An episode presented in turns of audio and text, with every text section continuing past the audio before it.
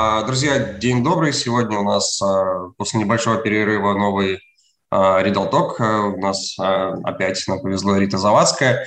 Поговорим мы сегодня о миграции с начала войны, с февраля уже прошло, по сути, полгода. У нас был месяца полтора, по-моему, назад твой текст.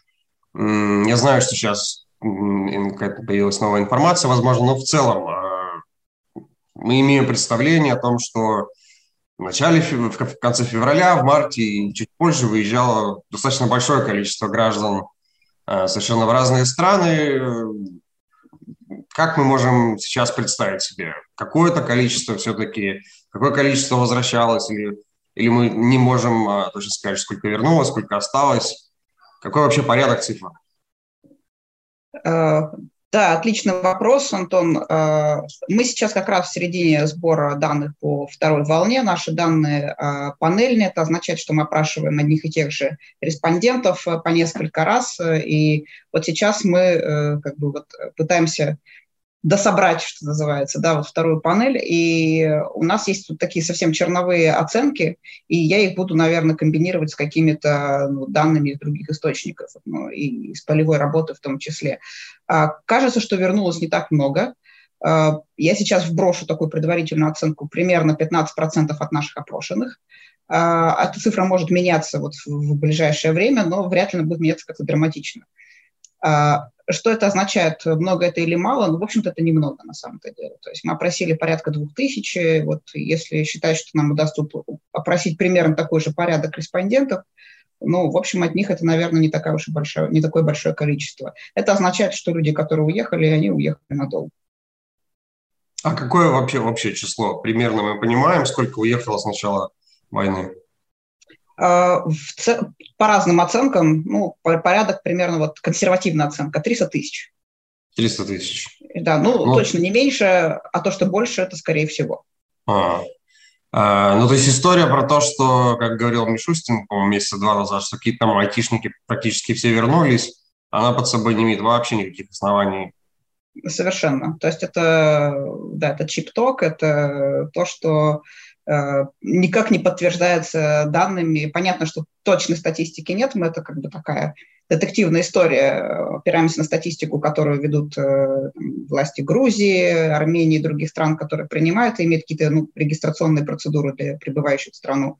То есть это такие как бы цифры, вот эти 300 тысяч, это по мотивам э, тех данных, которые э, сообщают принимающие государства. Разумеется, эти данные не полные, у всех разные процедуры подсчета. То есть, повторюсь, оценка консервативная. Я полагаю, что людей гораздо больше. Я думаю, не исключаю, что на порядке. На порядок? Я думаю, что, ну, и сейчас моя спекулятивная оценка, ну, вот да, насколько конечно. я могу судить, такая безответственная в некотором смысле, я думаю, что там, конечно, под миллион, наверное, О. суммы, но цифры, но опять-таки, э, смотри, непонятно, э, мигранты ли это. Дело в том, что люди, уезжая в феврале, в марте, и не понимали, они уезжают навсегда или они уезжают пересидеть вот как бы вот эту вот пору, пору, пору э, неопределенности. И многие из них, в общем-то, иммигрантами-то себя не считали. А вот теперь уже э, ситуация, кажется, более-менее, ну, в каком-то смысле устаканилась, и те, кто уехали надолго, они, скорее всего, уже как бы выстраивают свои планы в долгосрочной перспективе. Ты сказала про Турцию, Армению, Грузию. А, насколько я понимаю, это же три основные э, страны, куда, собственно, выезжали. А, да. потому что в ЕС, понятно, документы, в эти страны можно было без виз. А, люди остаются в Турции, Армении, Грузии или пытаются уезжать? Мы имеем представление? Удобно ли в этих странах как-то легализоваться, оставаться? Или кто-то все равно старается, вопреки общим настроениям, попасть в ЕС, пока еще не запретили визы? Э, в целом э, довольно большая доля респондентов по старым датам и в целом по материалам интервью, которые сейчас собирают, там, начала собирать наша команда, Эмиль Камалов и Вета Сергеева из EUI э, Флоренции, и вот команда Авто 24, Авто 24 собирает тоже свои интервью, и многие другие исследователи. Кажется, что для примерно вот так вот на скидку чуть меньше половины это перевалочный пункт. Но вообще-то многие готовы оставаться в этих местах и в этих новых странах и вкладывать э, ну, свои ресурсы, инвестировать в то, чтобы ну, продолжать там жить действительно продолжительный период времени. Почему так? Ну, ну, во-первых, э, уровень жизни и затраты на не знаю, повседневные затраты гораздо ниже в этих странах, нежели в странах ЕС, а вот э, доступ к постоянному доходу в нынешних ситуациях, мы знаем, что счастливых мигрантов не бывает, э, вопрос э, открытый для многих, поэтому мне кажется, что рационально с точки зрения многих э, уехавших остаться в тех странах, в которых они оказали Э, ну, в первую очередь. Турция, наверное, вопрос такой как бы непонятный. Турция с большим шансом, мне кажется, является перевалочным пунктом. А вот а Грузия достаточно дружественная, удобная страна для проживания, Армения и так далее. Там нет случаев практически экстрадиции или высылки обратно а, граждан России, которые разделяют активно антивоенную позицию и озвучивают ее. То есть пока вот эта динамика не двигается в сторону дискриминации тех, кто уехал в странах, э, где они оказались, то в целом, мне кажется, у них хорошие шансы там осесть. А, хотел сразу уточнить, сказал, э, антивоенная позиция. Все ли из этих 300 тысяч являются людьми, которые разделяют активную антивоенную позицию? Это активисты? Какой, какой процент, условно говоря, тех, кто просто побоялся, что качество жизни станет хуже и не то чтобы сильно переживает насчет войны, но просто хотел сохранить свой личный комфорт, переехав в другую страну. Мы можем как-то понять из этих 300 тысяч, кто эти вообще люди? Ну, я понимаю соблазн задавать вопрос. Это настоящие демократы, вот, которые разделяют э, антивоенную позицию, и вот за все хорошее против всего плохого. Либо это вот такие как бы оппортунисты, которые просто понимают, что экономически ничего хорошего в России не будет в ближайшем обозримом будущем. А, на самом деле разделять эти две э, причины довольно сложно, особенно когда речь идет о реальных данных. Дело в том, что большинство наших респондентов указали как бы вот все причины, то есть экономические, политические, там, давление, еще что-то, э, репутационные издержки. Для многих мигрантов это вот такой вот комплекс, э, скажем так, причин. И отделить одно от другого сложно. То есть считать, что обвинять в том, что они такие меркантильные персонажи, которые, в общем-то, без разницы на жизни и здоровье там, тысяч миллионов людей, я бы не сказала. Мне кажется, это все-таки преимущественно политическая волна миграции.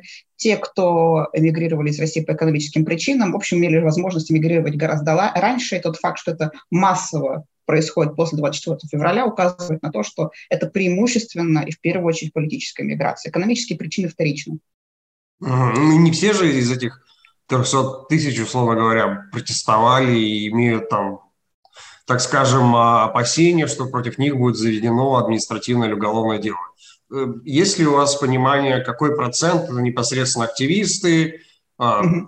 те люди, которые протестовали, или, может быть, те люди, которые жертвовали, условно говоря, ФБК, они боятся, что, как вот, там, не знаю, в случае с Заякиным, их данные утекут, против них будет заведено дело?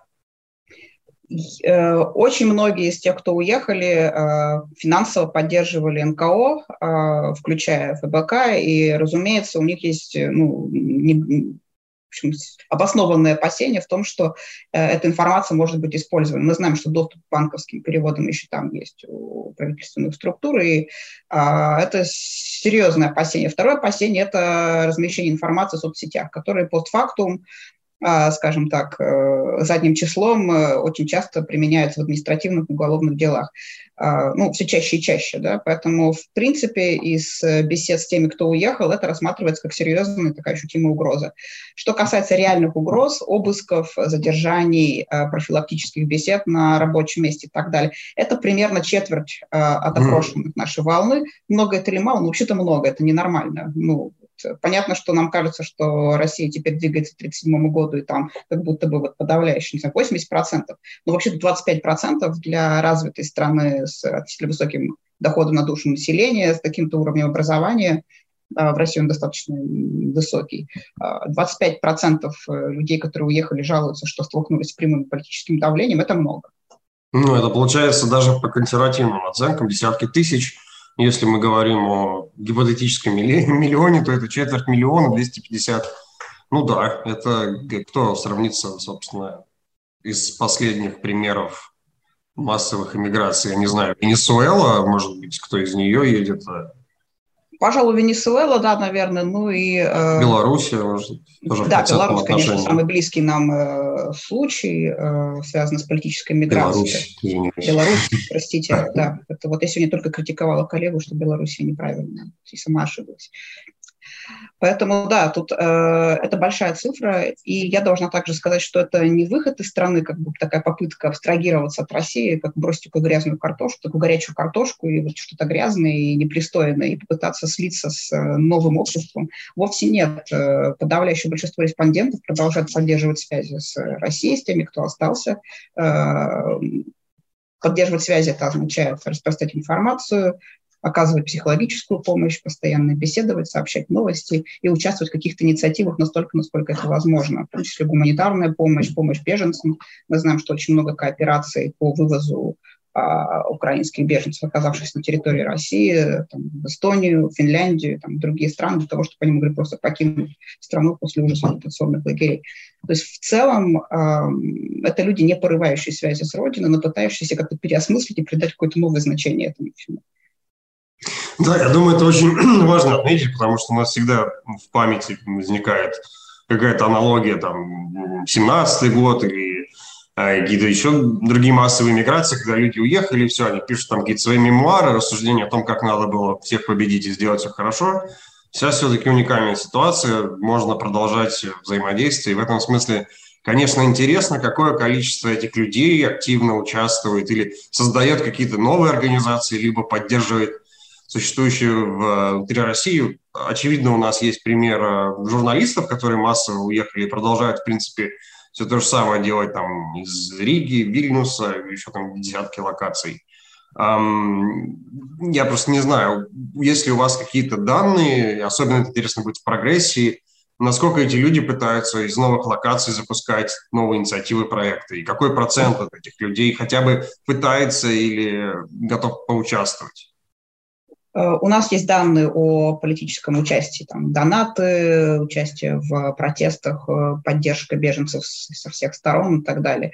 А эти цифры остаются примерно теми же самыми. Естественно, помощь украинским беженцам возросла среди тех, кто уехал, ну, потому что, ну, а, с большей вероятностью с ними сталкиваются, б, это ну, не преследуется на территории Грузии, той же самой Армении.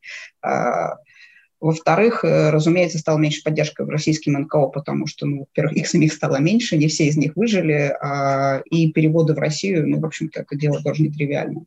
Поэтому, разумеется, есть какая-то динамика, но кажется, что какой-то демобилизации вот с точки зрения политического участия тех, кто уехал, или гражданского участия тех, кто уехал, мы не наблюдаем, по крайней мере, по состоянию на апрель. То есть э, другой вопрос, сколько из тех уехавших, э, включая айтишников, да, их подавляющее большинство из уе- от уехавших э, в этом активно участвует. Здесь что, име- что здесь имеет значение, это не количество, а качество.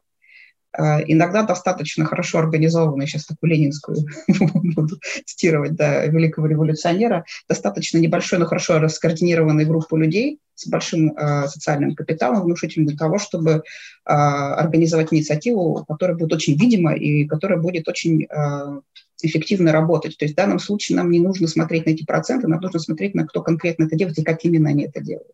Вот Ковчег, например, одна из организаций, кажется, очень успешно запустилась в разных странах, куда переместились э, антивоенные мигранты, э, открываются коворкинги разного рода, гражданские инициативы, помощь, там, не знаю, поставки лекарств и так далее, э, феминистское движение антивоенное, которое э, как бы как в России, так и за ее пределами имеет просто ну, фантастическую э, сеть.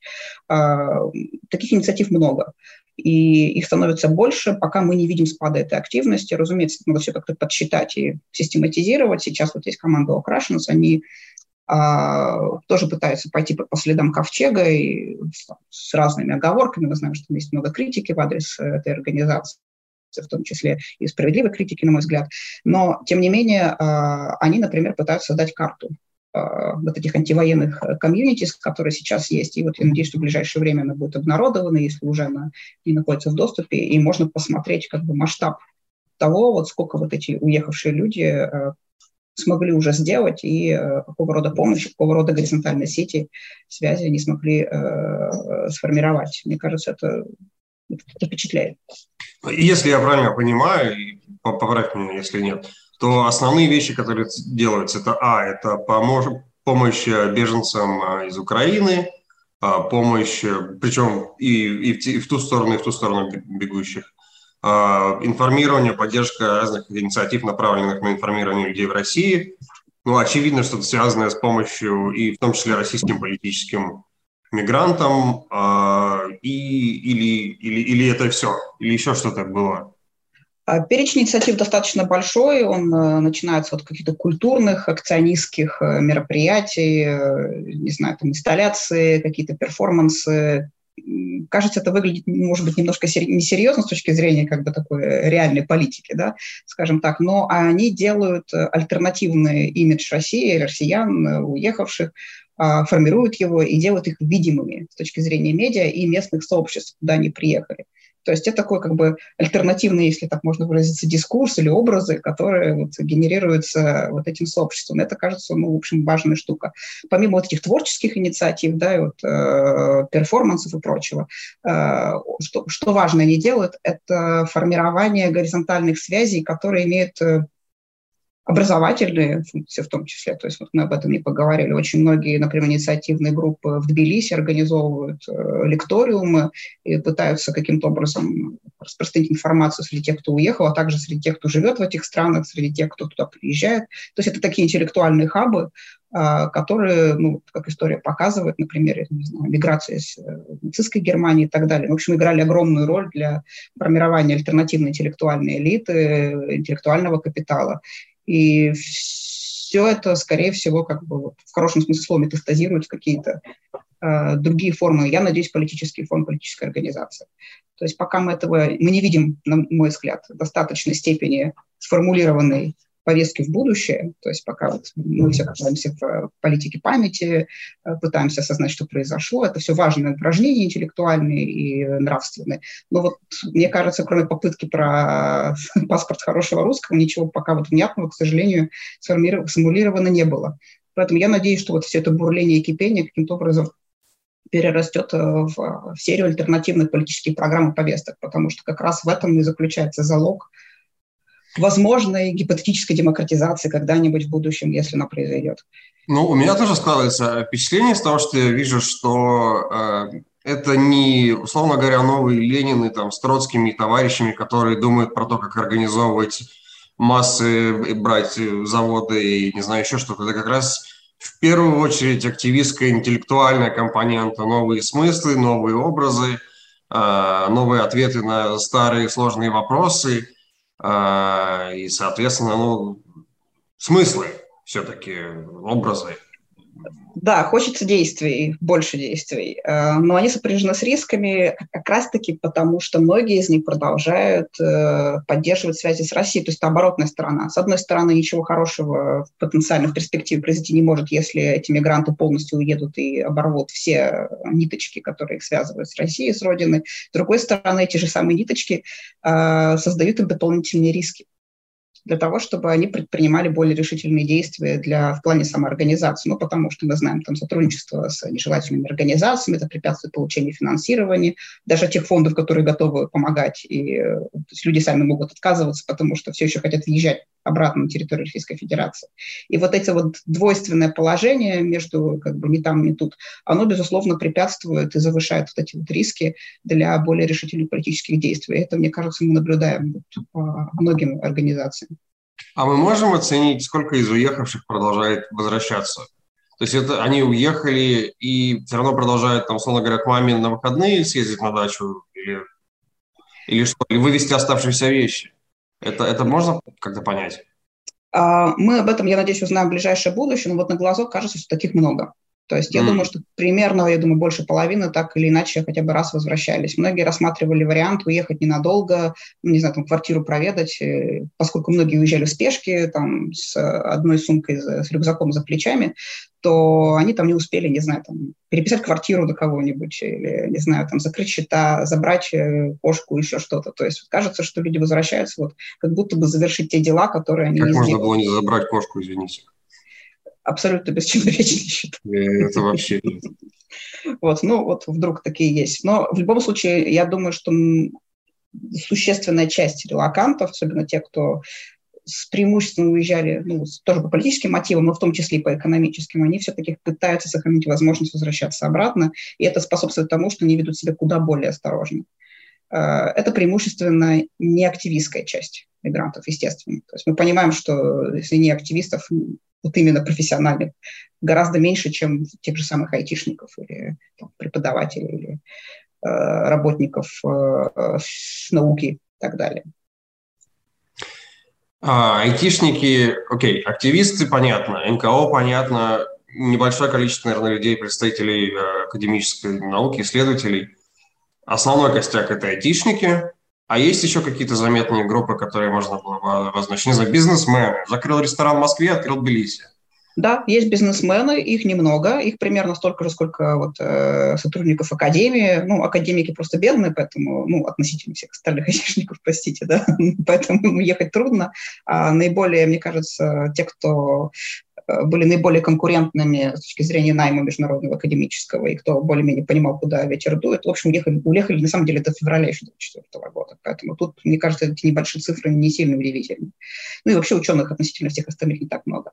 А вот бизнесменов примерно столько же, и они в основном в ответах на наши вопросы, в, открытых, э, в открытых формулировках отвечали, что да, их в первую очередь беспокоит девальвация, девальвация рубля, обесценивание валюты, э, непонятные перспективы, у них э, сломались все цепочки, связанные с поставками и так далее, ну, все производственные цепочки, потому что в связи с санкциями абсолютно непредсказуемо, как и где ты будешь, не знаю, там, покупать бумагу, где ты будешь покупать какие-то какое-то сырье для производства или там, не знаю, для документа оборота. В общем, все это действительно сыграло большую-большую роль. Многие из них не стали дожидаться, пока эти цепочки разорвутся окончательно и уехали. Эта часть есть, вот э, в смысле, эти люди присутствуют в нашей выборке. Как они освоились в новом месте, вот я надеюсь, мы узнаем. Пока не знаем.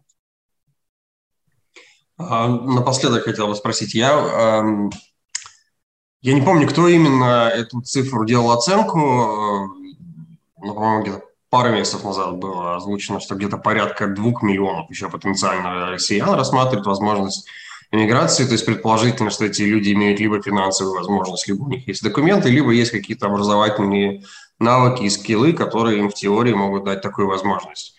С вашей стороны, видите ли вы какие-то эти большие группы или вообще предполагаете, что они могут существовать? Или уехали все те, кто хотел уехать?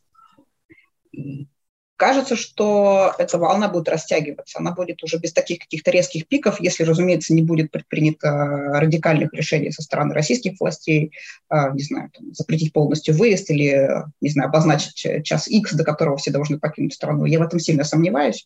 Вот если ничего такого не произойдет, люди будут продолжать э, покидать страну, но в таких более небольшими порциями, а, более осторожными стратегиями, потому что многие продолжают выезжать, просто не ищут какие-то возможности трудоустройства, взвешивают все за и против. То есть это люди, которые, не знаю, могут иметь больше привязки к стране, не знаю, пожилые родственники, им требуется больше времени для того, чтобы их вывести. Там, не знаю, если речь о репатриации, куда бы то ни было. Ну, это тоже не делается за два дня. Люди, скажем так, пытаются эмигрировать, но более предсказуемым, безопасным организованным способом. То, что таких много сейчас, я не сомневаюсь.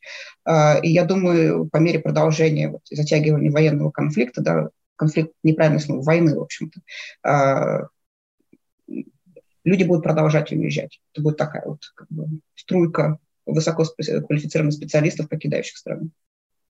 Ну, но можем ли мы как-то оценить, сколько, в принципе, людей а, 2 миллиона, 10 миллионов. Ну, 10 миллионов уже вряд ли можно 10 миллионов вряд ли. Я думаю, что цифра может, э, я сейчас тоже так очень безответственно спекулятивно скажу, я думаю, что она может, в принципе, равняться и той, той цифре, которую вот мы наблюдали в феврале-марте, она просто будет растянута по времени. Угу. То есть чем дольше, тем больше будет уезжать, и как бы по мере затягивания этого всего а, мы будем видеть больше и больше уезжающих. Просто у людей будет больше времени, чтобы собрать чемодан и подготовить э, новое место, скажем так.